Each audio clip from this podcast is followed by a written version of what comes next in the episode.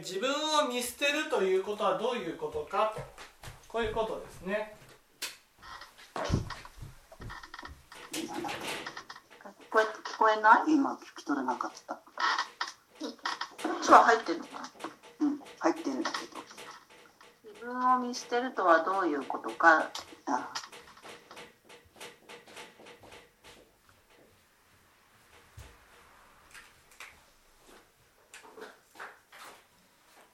ね自分を見捨てるとはどういうことかと。これですね、えー、私たちにはね私たちにはその「が」というものがあるんですね。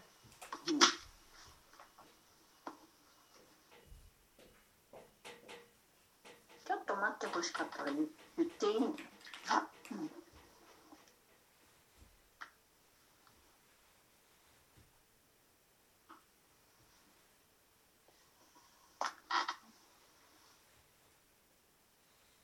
がというのはいや自分で自分のことをどう見ているかと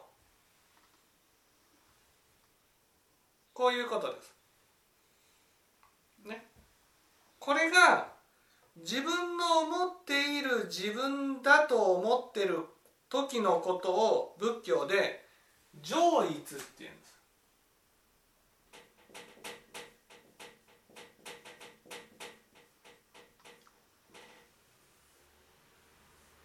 自分のことうん自分のこと？うん。なんだって？自分の思っている自分ってことです。あ自分を。自分の思って例えば播磨さんだったら自分はこういう人間だと思っている自分っていう。うんそういう自分で折れる時には自分で自分のことを見捨てるっていうことはしないんです。うんね？うん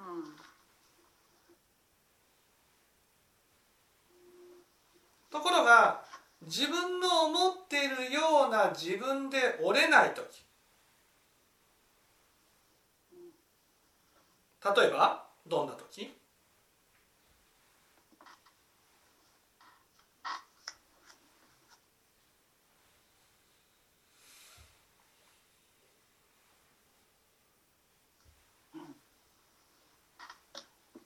播磨さんどういう時？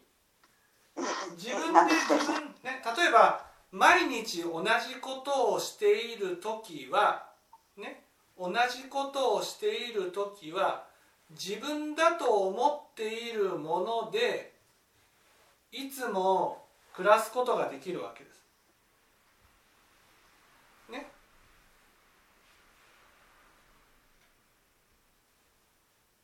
そういう時に自分で自分のことを見捨てるっていうことはしないんです。なぜかって言ったら自分の思っている自分で折れるから。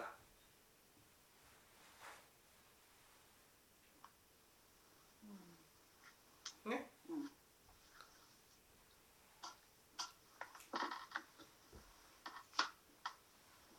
自分自分自分ん？自分と思って暮らしている時？自分そうそう自分だと思って自分だと思っている自分ね自分はこういう人間だと思ってる自分で暮らせる時にはねその自分のことを見捨てるっていうことはしないんです。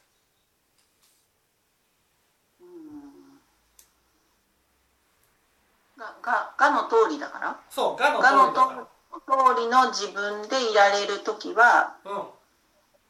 自分で自分を見捨てることはしない。そうそうそうだからこの上上一ね。いつっていうのは自分の思っている自分。ね。それは一つに定まってるわけです。うんうん。でそれがいつも変わらないっていう。うん。だから自分の思っている自分で折れる時っていう。変わらないんですか？自分のイメージしている自分だから変わらないですこういう時はこうでこういう時はこうだわよっていうことじゃないならない。こういう時はこうこういう時はこうじゃなくて基本的に自分はこういう人間だと思っている自分ってことです。基本的にね。うん。で播磨さんの場合はねこの上位通っていうのはいつものことをやっている時ってことなんですいいつもいいつもやっていること？そういつもやこってる時の自分ってことです。いつものことをやってる時の自分は自分のままで折れるわけです。ところがねその自分の今までやったこともないことをねやってって言われると。ね。つまり新しく何かを始めないといけない。今までの自分とは違う何かを始めないといけないってなった時にああもうダメだわっていうふうになるわ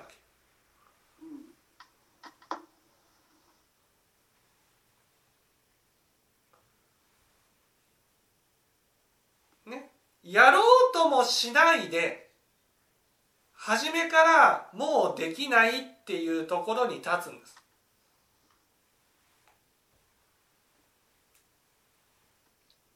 なんで？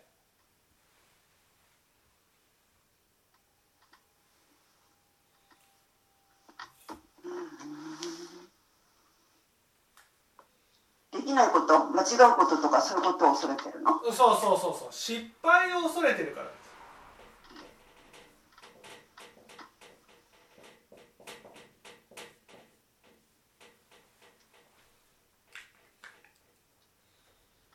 つまり失敗しそうな時は初めからやらないんです。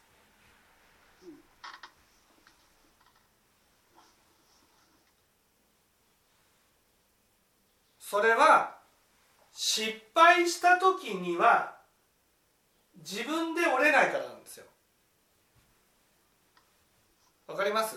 自分が自分だと思っている自分っていうのは失敗しない自分なんです。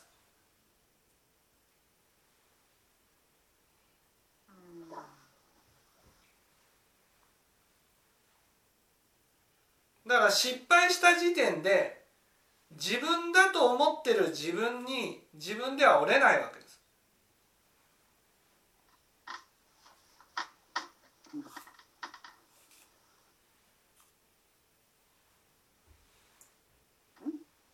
自分で折れないって何ですって？自分で折れない。自分で折れない。だから播磨さんは自分だと思っている自分がいるわけ。ね。その通りにう人間とか思ってること？はい。私自分はこういうそう自分はこういう人間だと思っているように振る舞っている時はね何も考えずに生きていけるわけ。ところが何か失敗しそうなことをやらなくちゃいけないってなった時に失敗するぐらいなら初めからやらないっていうところに立つんです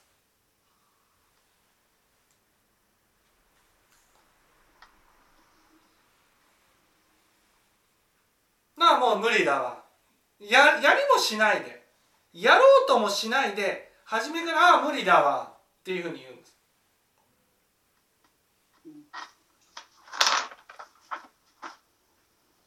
自分はそれできないこと分かってるんだからそれできないは無理だわなんじゃないですか？できないことは分かってるんじゃなくてね？そのその失敗を恐れてるの？そうそうそうそうそうそう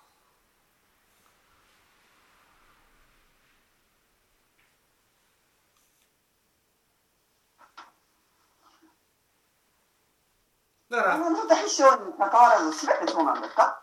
だからやりもしないでねやろうともしないで初めからできないわあもうできない。なるんです。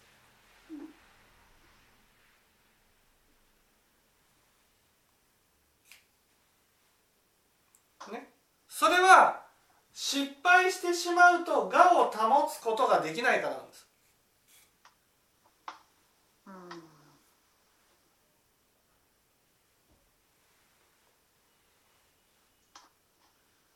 そその我ってすごいなんか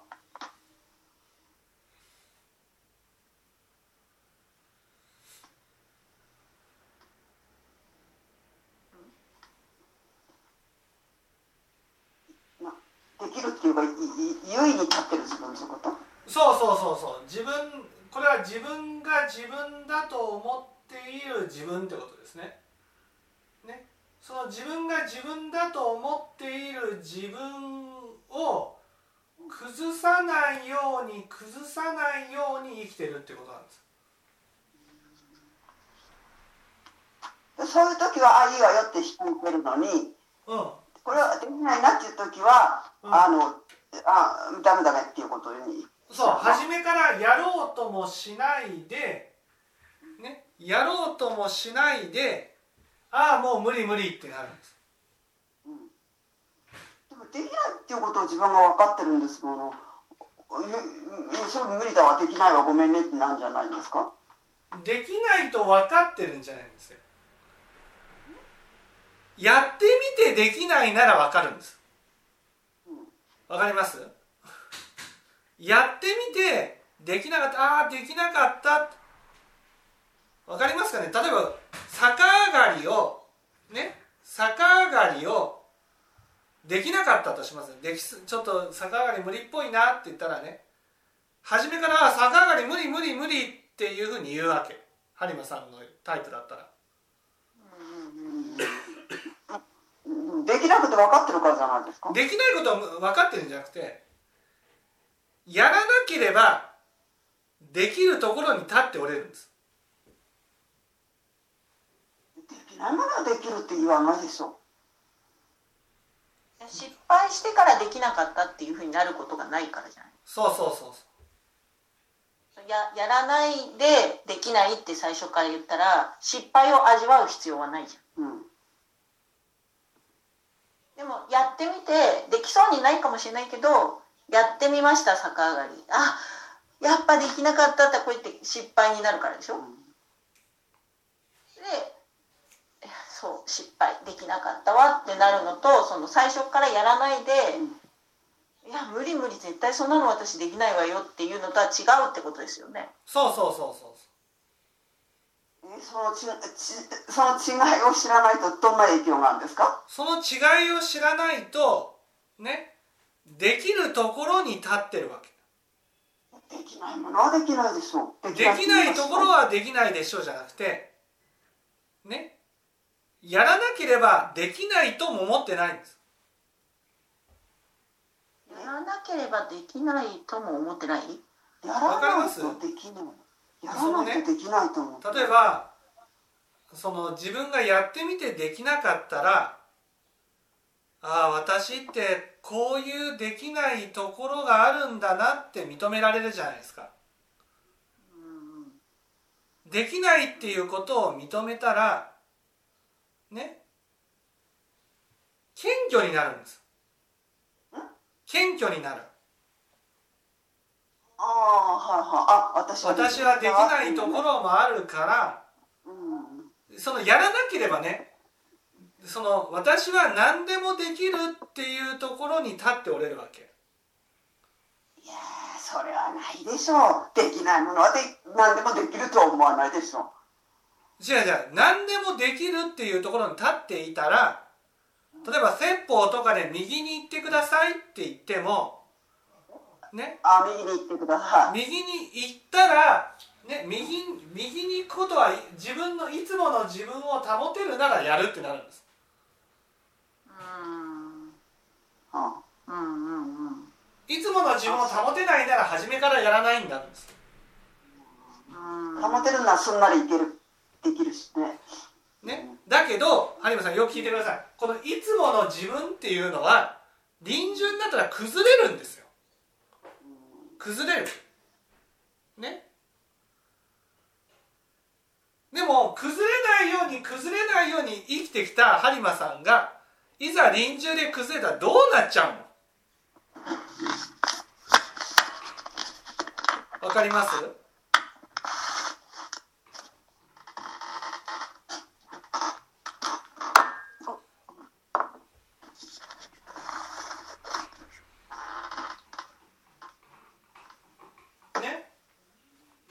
普通は我が崩れた時は上越から主催になるんです。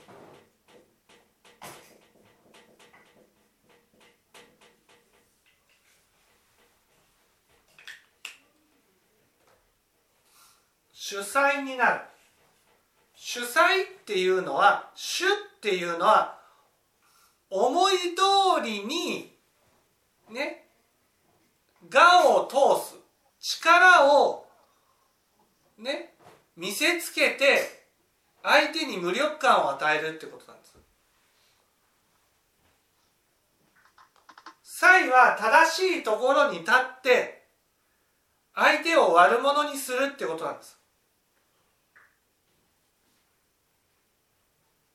そうすると我が崩れてもね、我が崩れても失敗して我が崩れてもできるところに立っている自分は変わらないわけ。だけど上越じゃないから主催で自分を保とうとするんです。主催っていうことはねできるところに立った自分ができなかった自分に対してお前はダメなやつだダメなやつだダメなやつだダメなやつだっていうふうに徹底的に否定するってことなんです。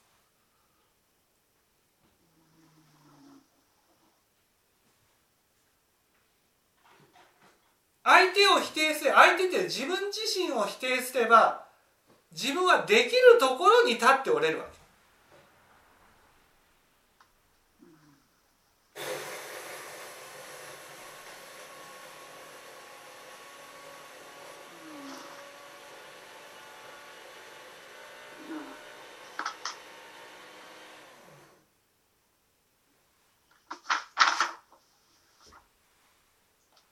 これがこれが播磨さんがお酒を飲んだ時に「もう私なんてダメなんだ」っていうあれなわけ。あれなわけ？そう。お酒を飲んで上越で折れなくなった時に自分のことを自分ですごく責めるんですまるで私は無力でダメなやつだ悪いやつだっていうふうに言われてるかのようになる。これが五章にものすごく自分を責め責めて苦しむことになるわけです。だから生きている時に失敗して我を崩していかなくちゃいけないんですよ。うんと失敗した時にうん。我が崩れてあできない自分こだなっていうふうに受け止めるのとはい。受け止めればいいけどその主催っていうのはその失敗した時にうん。失敗した時のダメな自分を責めることでうんその我を崩さないようにしてるっていう。そうそうそうそうそうそうそうんうんうん。うんで、うんと、そのその主催失敗した時に主催になるとううん。死んだ時にうん。そのダメな自分を責め続けたそそれだけが残るから苦しむっていうこと。そうそうそうそうそうそううんだ失敗しても失敗を認めなかったらダメなんだねじゃあ。ただ失失敗するだけで。敗しても失敗したことを認めずにねもういわゆるできなかった自分を責めることによってうん。できているところに立とうとしてしまうと苦しむわけ。うんああそっか。だから失敗してね。失敗しちゃってごめんねっていうことが大事なんです。その時にまあ失敗は誰にでもあるからね。一生懸命頑張って直していったらいいよって言われるとあ失敗を許してもらったんだっていうふうに思えてねすごく心が楽になるんです。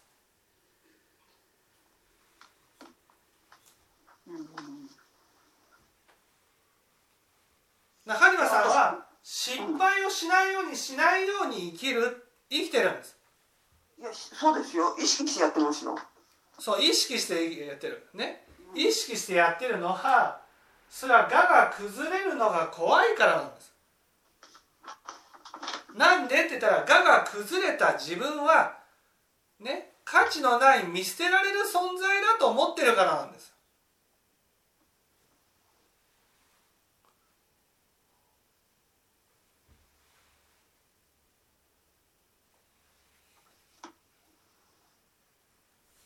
私子供の頃結構いたずらでしたけど父親に「よくかこれやったの?」って怒られ怒られても「ごめん父さん」っつって謝れば謝るんだらいいっつって許してくれたからあの全然気にしないで、かなりや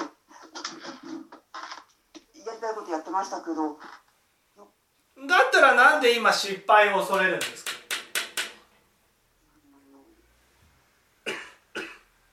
そうでしょそれは守りに入ってるんですよ。守りに入ってる？だからこれだけ長く生きたからねうんできてるところに立ちたいんです。ああ小江ちゃんの時は美奈子さんよりね長く生きてる私は美奈子さんよりもね成長しているとか感覚がいいとかやっぱり年の功があって当然だと思ってる。感覚は良くないですよ。皆さんの方がいいよね。私だけ受けてきてる。でも30年違えばねできない自分とは思いたくないかもしれないね。ね。30年も違えば。だってそれだけこの年になってね中身は幼稚園児と同じだったらどうです？いや長い人生何してたんだろうね。そうそうそうだそう。だから守りに入ってるんです。ああそういう意味なんだ。そうなんだ。この守りに入ってるっていうのがくせ者ですね。守りにそう。守りに入っていたら我が崩れないように崩れないように、ね、自分のイメージしている自分だけは年数を重ねて徳を積んできた自分でいたいわけ。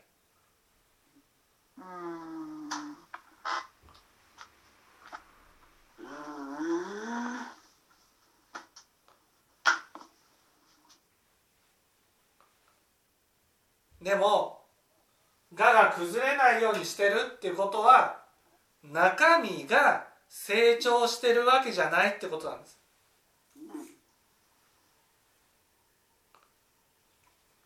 そう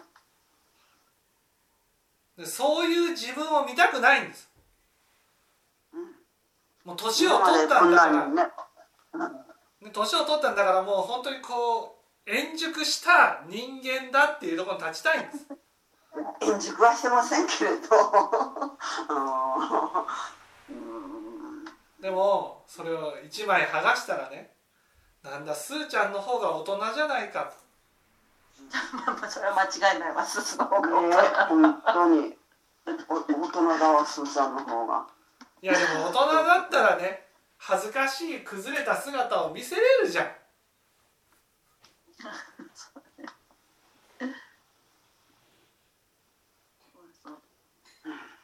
素直に素直に失敗を受け入れている。そうそうそう。自分は申し訳ないけどこういう状態なんですっていうことを素直に見せるわけ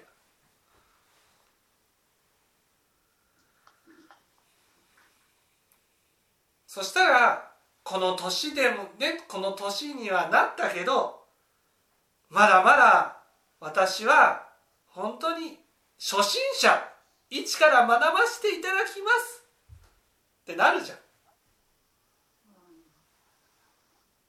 ねこういうことやってくださいってなったらねはい分かりましたって真剣に取り組むんです。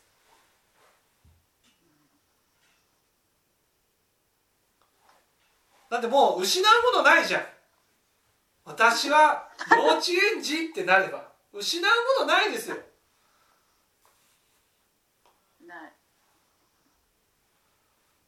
あとは成長していくだけなんですから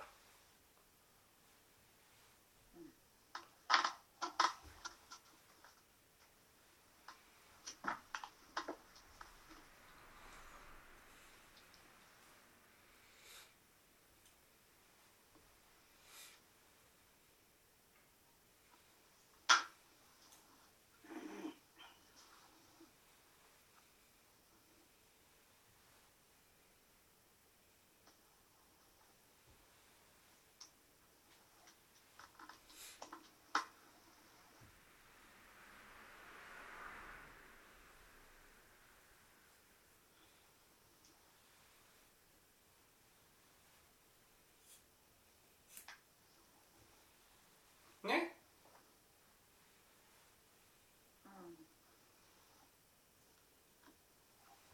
だってさねそのかっこいい自分を見せていてもそれ自分じゃないですから。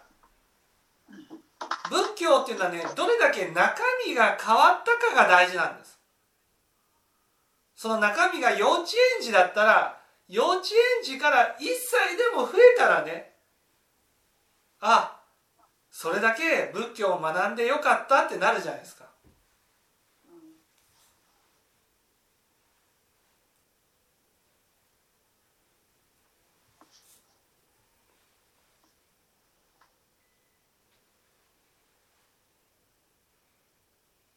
ね、今のままだとこのまま臨終を迎えて我が崩れると我だけはできているところに立とうとするからできてない現実の自分を徹底的に否定して苦しむという未来になっちゃうんです。だからいかに今の現実をねああ私ってできてないんだっていうことを受け入れるかが大事なんですそれはもちろんねそういうのを受け入れたら私の人生何だったんだろうってなりますよ。ね。年だけ取って中身は成長してないじゃないかってなりますよ。でもそれが真実なんだから仕方ないじゃん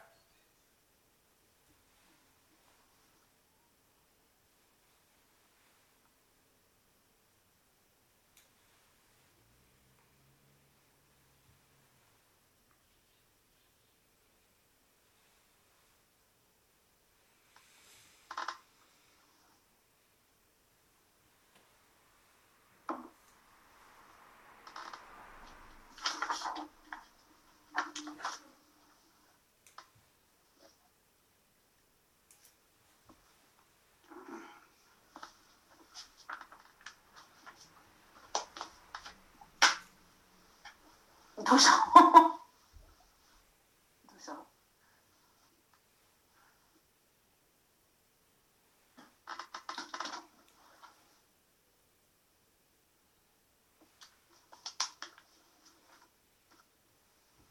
うん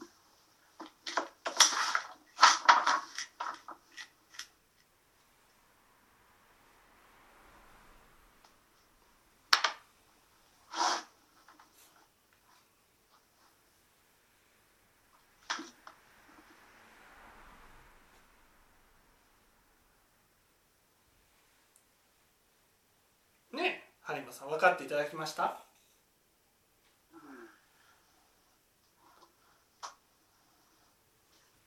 そそうそうなんですかと思います。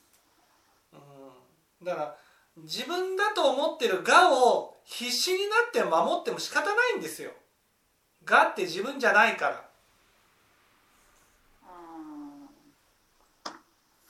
うん。うん。例えばよくさ武士とかがさ切腹したりするじゃないですかね。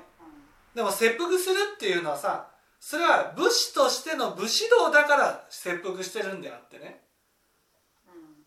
その心から切腹を納得してるわけじゃないんですよ。我を保つためにこう切腹してるわけ。武士としての自分そう。それそれを一生懸命守っていけば死んでもその我を持ったまま死んでいけると思ってるんです。違うんですよ。その我は崩れるんです。そのままでは死ねないんです。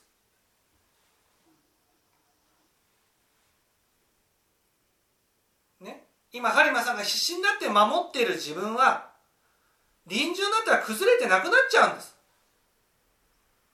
それを必死になって守ってること自体何の意味もないことなんですよ。本当の自分は失敗した時に見えているその見える自分なんです。うん。ああ自分はこんなこともできないのかあんなこともできたいのか。ああ何をやってきたんだろうっていうのがそれが本当の自分なんですその本当の自分を受け入れるところから仏教が始まるんですよ。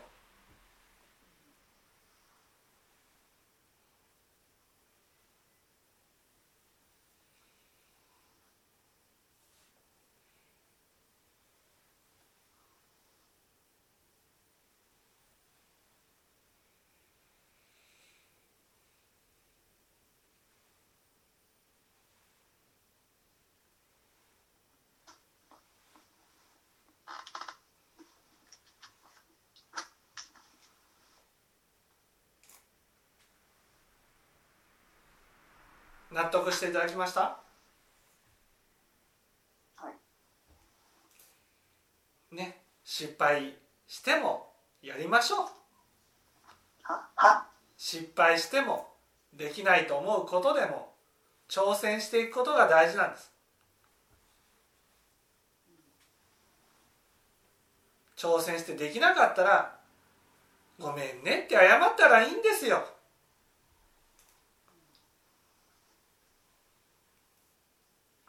ああこんなこともできない自分なのかって思ったらいいじゃん。そうやってねそうやって自分の中でこう出来上がったできる自分がちょっとずつちょっとずつ崩れていくことによって謙虚な自分が出来上がるし素直な自分が出来上がるんです。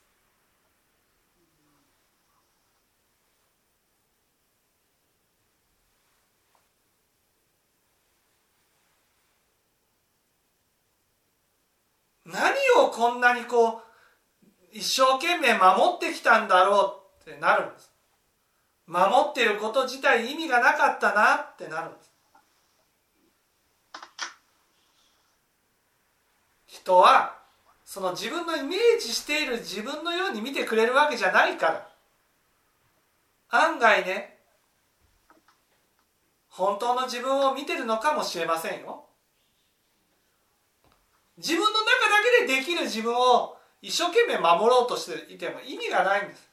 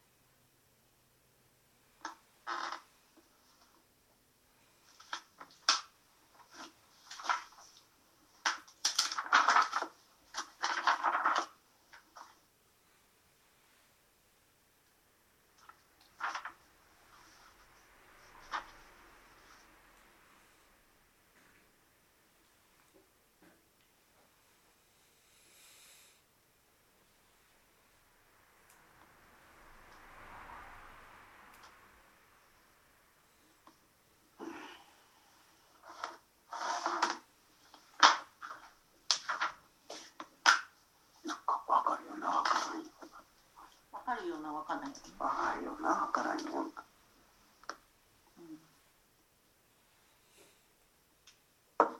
で先生がが崩れた時に見えたのだけが本当の自分なの、がが崩れた時に見えるものがこれが本当の自分です。見えるものだけどそれがまるまる自分ってことじゃないですよ。いわゆるがが崩れた時に見えるのが感情でそれが肉体に宿っているものだってことです。崩れた時に見えるものが感情ではい。それが肉体に宿っている。そうそうそう。それが死んで残るものなんです。うん。じゃあがが崩れた時に自分の中でどんな感情が起きてるかがすごい大事だね。そうそう。だけど私たちは「が」が自分だと思うから感情が出てきた時にうん。自分が2つになるんです。うん。だから「が」が自分だと思うから感情をものすごく否定するんですうんうんこっちが本体のはずなのに「が」の方を否定するからものすごく苦しむんです。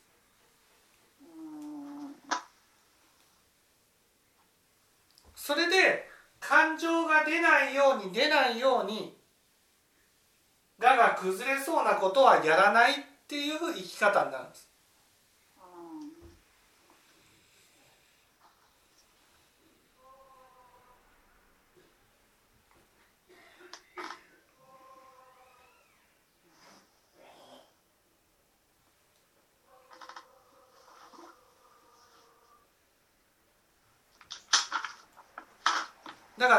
る間にはね「が」が自分じゃなくて感情が自分だっていうところに早く立たないといけないんです。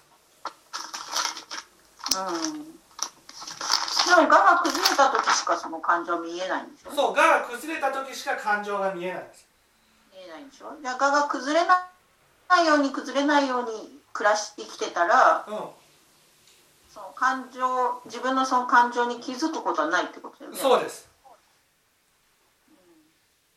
で臨終に感情が出てきて思いっきりそれを否定して地獄のような苦しみを味わうわけです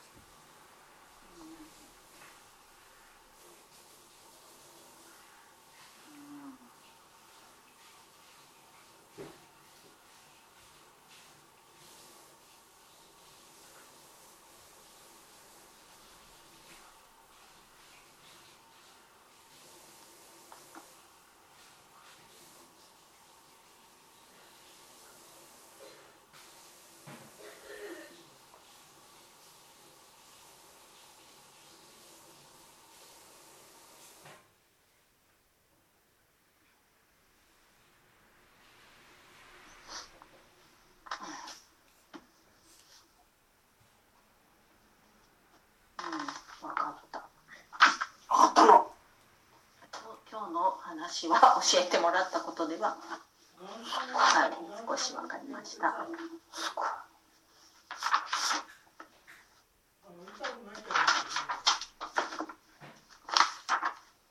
じゃあこれでね今日は終わりたいと思います、はい。ありがとうございます。ありがとうございました。はい